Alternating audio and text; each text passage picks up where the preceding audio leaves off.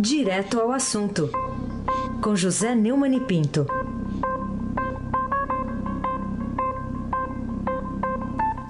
Fala, Neumann, bom dia. Bom dia, Carolina Ercolim, tintim por tintim. Bom dia, Almirante Nelson. É, a sirene da nosso, do nosso querido pedalinho, né? Bom dia, Diego Henrique de Carvalho. Bom dia, Moacir Biasi. Bom dia, Emanuel Bonfim, com a sua turminha, né, Alice Isadora. Bom dia, ouvinte da Rádio Eldorado, 107,3 FM. Carolina Ercolim, Tintim por Tintim. Lembrando que o Raíssen Abac hoje não está conosco para ficar zero bala para segunda-feira, falar com a. É, a, a, voz... A voz dele não estava nada boa. É, né? então ele foi descansar para a voz, a voz. Nitidamente. É isso aí. Bom, queria perguntar para você primeiro é, se você acha que a Procuradora-Geral da República, Raquel Dodge, está forçando a barra ao tentar acelerar o processo de, do Tribunal Superior Eleitoral, que dirá se deve ou não ser atendido o pedido de registro da candidatura de Lula pelo PT para presidente. Carolina, de fato, a Procuradora-Geral da República, Raquel Dodge, entrou ontem com um novo pedido. É, na quarta-feira, logo depois do, do processo é, ter sido iniciado, com o pedido, o requerimento do registro da candidatura apresentado por Gleisi Hoffmann, Fernando Haddad, Manuela Dávila, Eduardo Suplicy e outros, né? ela já tinha pedido a impugnação. Ah, desta vez, ela quer que o prazo de sete dias para manifestação da defesa contra a impugnação do pedido de registro seja adiantado e passe a contar a partir de ontem. A tentativa dela é acelerar o julgamento. Ontem, menos de uma hora depois do ministro Luiz Roberto Barroso ter sido sorteado relator, né, Raquel Dodge, que também é procuradora-geral eleitoral, entrou com impugnação argumentando a inelegibilidade. Lula é inelegível de acordo com os termos da lei da ficha limpa. Né? É, acontece que há uma tentativa de ralentar esse processo e eu tenho combatido aqui, eu estou completamente favorável, até acho que é, Raquel Dodge faz, cumpre o seu papel né, de é, procuradora, que é representar o cidadão, né? É representar a sociedade. A sociedade é, é gravemente prejudicada um, pela possibilidade colocada em, é, no ar de pôr em risco a, a lei da ficha limpa. A lei da ficha limpa é uma iniciativa é, inovadora, revolucionária, que precisa ser prestigiada, como, aliás, reforçaram Carmen Lúcia, o Barroso, que é o relator, e a própria Rosa Weber, presidente do Tribunal Superior Eleitoral. E depois, é, não vejo nada demais em as coisas serem decididas. Ao contrário, o, o eleitor precisa ser protegido. Para ser protegido, ele precisa ser informado. Ele precisa ser informado em quem ele vai votar, se, se esse candidato pode ser eleito ou não. É um, é um mínimo de direito que o cidadão tem à informação é, que tem que ser dada pela autoridade judicial, Carolina. É, Carolina Ercolim, tintim por tintim. Neumani, que fortes motivos de natureza cívica tem o PT e a defesa de Lula? Primeiro, para exigir que o relator do requerimento do registro da candidatura não seja relatado pelo ministro Luiz Roberto Barroso, né? E depois, para retardar o possível processo. É, na noite de anteontem, o, a defesa do Lula pediu ao Tribunal Superior Eleitoral que o requerimento de impugnação da candidatura é, apresentado pela Procuradoria-Geral da República não seja analisado pelo ministro Luiz Roberto Barroso. Segundo essa defesa, uh, os pedidos de impugnação da candidatura, protocolados antes do registro, foram distribuídos por sorteio para o ministro Admar Gonzaga. Então, caberia ao Admar Gonzaga ser o relator do caso é, os advogados pediram ao Barroso que o processo volte para a presidente é, Rosa Weber decidir sobre a redistribuição. Segundo os advogados, não tem objeção nenhuma né, ao registro, ao, à distribuição para o ministro, mas a manifestação técnica apresentada nesta quarta-feira apenas consignou dúvida em relação à prevenção do ministro Edmar Gonzaga, com o único objetivo de evitar evitais nulidades. O ministro Barroso nunca se pronunciou publicamente sobre o tema, o que fortalece a posição do Barroso. Né? A batalha jurídica sobre o pedido de registro da candidatura de Lula, que está preso em Curitiba e cumpre pena de 12 anos e um mês de prisão no âmbito da Lava Jato, começou assim minutos, segundos depois dos representantes protocolarem o seu registro, né? No, no TSE anteontem. Ontem mesmo, a Rosa Weber já decidiu que sim, o, o Barroso foi sorteado e fica. O, o, os advogados do PT queriam repetir o, episódio do Rogério Favreto, porque o Admar Gonzaga foi advogado de Tilma né, numa campanha eleitoral.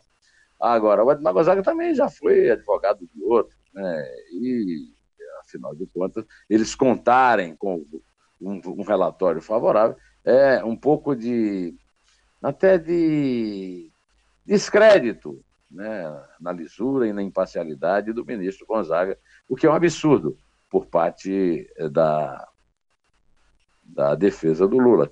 Carolina Ercolim, tintim por tintim, Bom, vamos falar agora sobre ficha limpa. Nos ajude a resolver um mistério aqui. Porque, mesmo sendo inelegível pela lei da ficha limpa, a defesa de Lula ainda conseguiu uma ficha limpa, né? Ao menos nos processos de São Paulo, se dá para a gente chamar assim. Mas ele não está preso em outro estado, em, lá em, no Paraná, em Curitiba? É, o próprio Estado brasileiro trabalha contra ele mesmo. Por quê? É, na verdade, o, o, cartório que forneceu o atestado de que Lula não é condenado em nenhum processo no estado de São Paulo está previsto num termo legal, né, que é na comarca de São Bernardo. É mais ou menos como o, o Fernandinho Beiramar é, se candidatar a qualquer cargo e apresentar um atestado de bons antecedentes é, num cartório em Presidente é, Epitácio, onde ele está lá recolhido numa presídio, num presídio, né? É claro que ele vai conseguir, os crimes ele comete em outras cidades, né? É, nesse caso específico, há, porém, uma coisa que eu gostaria de chamar. Não se fere nenhuma lei, mas é, se atinge é, o princípio da boa-fé, como lembrou muito bem a procuradora Raquel Dodge. Acontece o seguinte: há um princípio da boa-fé no Código Civil. O partido político não é um órgão público, mas ele, ele é um órgão privado, mas ele é financiado com dinheiro público. Então ele tem que prestar contas e precisa ter boa-fé. E, evidentemente, o, a Glaze, o Haddad, o Suplicy, a Manuela, todos eles, o cara que deu o atestado no cartório, todos agiram, não, não, é o funcionário do cartório não, porque Todos eles sabem que o Lula foi condenado em segunda instância, em, em Curitiba, Porto Alegre, confirmado em Brasília. Ou seja, o Lula não é ficha limpa. Então, o Estado brasileiro é que tem que reformar as suas é, normas legais para evitar esse tipo de cara dura, né? de, esse tipo de trapaça, é, de truque, Carolina Ercolim, tintim por tintim. É, é um truquinho mesmo. Bom, o que você me diz do protagonismo e do protagonista dessa Operação Golias, nova fase da Operação Lava Jato, o banqueiro Edson Figueiredo Menezes? Ele é acusado pelo Ministério Público Federal de ter presenteado caixas de vinhos estrangeiros, aliás, caríssimos, né? Como propina para o ex-governador Sérgio Cabral e alguns assessores. Não é para o nosso bico, não, viu, Carolina? É. Mil dólares a garrafa, Carolina que, que será que e tem lá dentro, né? Pô, Melhor qualidade, né? É. Não, e, e, e, guardados em condições de, de, de temperatura que garantem uma manutenção da qualidade de um vinho é. caro desse. Né? É, a Operação Golias, né? Tem a ver com a, a lenda bíblica de né, Davi. A lenda bíblica não, né? O registro bíblico de Davi e Golias. É a nova etapa da Lava Jato e foi deflagrada ontem afirmando que o ex-governador do Rio, Sérgio Cabral, recebeu uma propina de 6 milhões de reais para a contratação de um banco chamado Prosper, no processo do leilão do, do Banco do Estado do Rio de Janeiro. O Banco do Estado do Rio de Janeiro foi privatizado pela Rosinha Garotinho. Mas o, o, o, o leilão foi suspenso. É, Para isso foi contratada, foi contratada alta, alta credibilidade da Fundação Getúlio Vargas, com auxílio desse próspero, mas foi suspenso. Aí o Sérgio Cabral, para dar mais é, valor, né, é, vendeu junto com o banco a, a, folha de pagamento e o Bradesco comprou. Dizer, o Bradesco comprou numa licitação, e ao, ao, pelo visto não houve nada de irregular nessa. O próprio Bradesco já disse que não tem nada a ver com isso. Agora, o, o Miranda, que é chamado o tesoureiro do Sérgio Cabral, em delação premiada, né? É, contou que essa vantagem foi paga em dinheiro e em vinhos importados para o trabalho da Próspera, né? E ele contou também que as bebidas chegavam da França e de outras praças ao Brasil em transporte refrigerado. A Procuradoria suspeita, Carolina, que o banqueiro Edson Figueiredo Menezes, é, ex-presidente da Próspera, foi preso, né? acertou o pagamento da propina diretamente com o Cabral. É, de acordo com a procuradora Fabiana Schneider, da Força Tarefa da, da Lava Jato, essas garrafas vinham de leilões internacionais, eram adquiridas pelo Edson Menezes no mercado internacional e vinham em transporte refrigerado para o Brasil. Eram entregues, segundo o Carlos Miranda, na casa de Paulo Fernando Magalhães Pinto, que era um dos assessores de Sérgio Cabral. Quer dizer, nós temos conhecido é, cenas realmente de, de cinema, né, de, de máfia. De, é, essa de pagar propina com vinho né, demonstra o, o, o extremo mau caráter e o refinado bom gosto do corrupto, já condenado a muitos anos de prisão, Sérgio Cabral Filho. Carolina Ercolim, Tintim, por Tintim. Vamos continuar no Rio, Neumani. O que dizer do resultado da intervenção militar na segurança do Estado e a negativa das autoridades negarem é, a oferta de ajuda da Polícia Federal, né? É, Carolina, em seis meses de intervenção federal, segundo o documento que acaba de ser publicado né, por um, pela Vozes sobre a Intervenção, pelo Observatório da Intervenção, né, é, o Rio de Janeiro contabilizou 2.617 homicídios dolosos, 742 mortos, 31 chacinas e 4.850 tiroteios. Carolina, é de doer, né, meu? Até agora, 736 moradores e 51 agentes de segurança morreram. Os dados foram revelados ontem pelo Observatório da Intervenção, no documento Voz sobre a Intervenção. De acordo com essas informações, a ação do governo federal, a intervenção sobre a segurança do Rio, coleciona fracassos.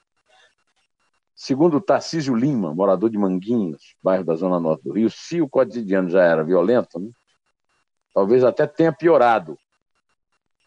É, esse documento ele registra qualquer coisa da, da Baixada Fluminense, de São Gonçalo, que são as principais localidades de onde dispara o aviso atenção na região do aplicativo onde tem tiroteio, que alerta moradores do Rio de Janeiro sobre o perigo nas ruas. De 16 de fevereiro até o início do mês, os cariocas receberam alerta 3.111 vezes em seu celulares, Carolina, é, é realmente de doer. Em relação à, oferta do, do, ministro da Extraordinária da Segurança Pública, o Raul Júnior, da Polícia Federal, o Raul Júnior está tentando se intrometer lá para aparecer e o, o, general lá da intervenção não gosta nada disso. Já pediu até o Temer para dar, dar um cala-boca nele. Né? E ele agora ofereceu à Polícia Federal. Agora é absolutamente estranho que a Polícia Militar e a Polícia Civil do Rio e a Autoridade da Intervenção e o Ministério, o Ministério Público Estadual do Rio veio uma conversa que a Polícia Federal já está atuando. Se está atuando, o desempenho dela é ridículo, porque até agora a investigação sobre a, a execução de Carolina, de desculpe, Carolina, de Marielle Franco e, e Anderson Gomes é ridícula, né, Carolina? É isso, é mais um, um capítulo dessa história difícil ali no Rio de Janeiro. Bom, Carolina falar... Ercolim, tintim por tintim. queria falar também sobre a manchete de Estadão de hoje, que não deixa de ser dramática, né? Na largada, desemprego recorde desafia candidatos a presidente. Quando será que o total de desempregados no Brasil, Neumani, não vai deixar de ter o impacto que só aumenta, né, cada vez mais é, do que é anunciado pelo IBGE, o que a gente viu ontem está repercutindo hoje? Carolina, é, isso é muito doloroso, né, cara? Porque uh, é doloroso para 27 milhões 636 mil brasileiros que estão, é, de certa forma, atingidos pelo desemprego, ou desempregados, ou seja, procuram emprego, ou que já deixaram de procurar emprego, ou que estão subempregados à procura de um, de um trabalho complementar, né? segundo aquele, aquela pesquisa nacional por amostra de domicílios contínua, afinado contínua, trimestral, compilada pelo Instituto Brasileiro de Geografia e Estatística, o IBGE, uma das poucas instituições do Estado brasileiro que mantiveram a sua credibilidade. Né? É, isso aí é o retrato do, da situação do emprego no segundo trimestre de 2018, abril mais junho. A taxa de subutilização da força de trabalho teve um ligeiro recuo no período de 24,7%, referente ao primeiro trimestre, para 24,6%. A taxa de subutilização é um indicador que inclui o percentual de desocupação, a taxa de subocupação. A, a, a, a tragédia é que tudo isso reflete é, na, em toda a atividade econômica. Mesmo quem está empregado está tá sendo remunerado de, forma menor e há o risco de o desemprego continuar, porque não vemos perspectivas boas à frente. Carolina Ercolim, tintim por tintim. É, por que mais de 300 jornais americanos, Neone, resolveram reagir aos ataques do presidente Donald Trump, que publicam fake news, né, fazendo uma veemente defesa da liberdade de imprensa? Mesmo numa democracia antiga e sólida como a americana, esse tipo de argumento ainda é necessário? É, é necessário. Ah, grandes jornais aderiram. Antes esses 300, o New York Times, o Boston Globe, né? É, grandes jornais, 300 jornais publicaram editoriais defendendo a liberdade de imprensa. Essa defesa é necessária e é uma resposta do Donald Trump, que, aliás, é o inventor dessa expressão, né? Que ganhou o mundo, fake news, notícia falsa, né? É, o, o, o, Trump é, qualificou as organizações jornalísticas, das empresas de jornais dos Estados Unidos, de inimigos do povo americano. Na manhã de ontem, ele reagiu à ação dizendo que a imprensa das fake news é o partido da oposição. É muito ruim para o nosso grande país, mas estamos ganhando. Né? O, o, o movimento foi liderado pelo Boston Globe, estamos ganhando, quem disse foi o, o Trump, né? seguido pelo New York Times e, e muitos jornais pequenos, incluindo alguns em estados onde Trump venceu né, na eleição. É preciso manter a fé, é preciso manter a luta pela liberdade de imprensa, porque ela não é fácil, ela acontece dia a dia, e o Trump tem discípulos aqui no Brasil. Tem muita gente aí de direita, extrema-direita, fã do Trump, que está defendendo é, o fim da liberdade de imprensa e até a, a extinção do jornalismo, da profissão de jornalista. Eu, eu tenho lido muitos é, tweets né, no Twitter de que gente dizendo que todo jornalista é um esquerdopata. Você não é esquerdopata, Carolina Ercolim, nem eu. Tintim por tintim. Bom, queria falar também contigo sobre essa entrevista que o jornalista Augusto Nunes deu para você, está lá no blog do Neumann, no portal do Estadão. Está tendo muito acesso, né? Muito acesso. Ontem assim, a, a, entrevista ficou o dia inteiro na, na primeira página do portal e hoje ainda está no registro dos, do, dos blogs. Né? Segundo Augusto, houve um ataque em pinça ao jornalismo independente que sempre orientou a trajetória do Roda Viva. Né?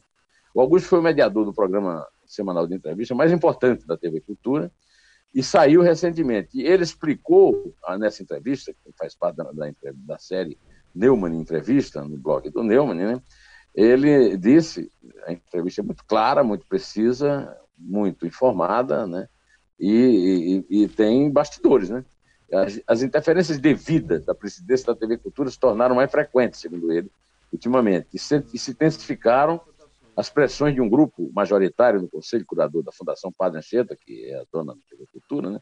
segundo ele, liderado por Augusto Rodrigues, Jorge Cunha Lima e Belisário Santos Júnior. Ele conta conversas dele bastante preocupantes com o presidente Marcos Mendonça, que foi secretário da Cultura do Covas e que é presidente da Fundação há muito tempo, e que ele disse claramente que o, o Marcos Mendonça disse que neste ano da eleição não ia haver é, independência, não, né?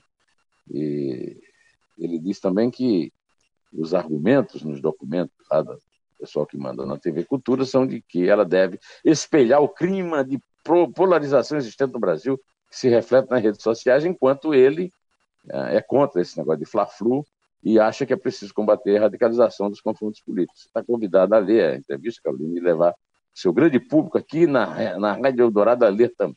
Agora vamos tratar de nos despedir desse público, porque é hora de passar para adiante no Jornal Eldorado. Carolina Ercolim, tintim por tintim. Vamos contar então, né, Mani? É três. É dois. É um. Em pé.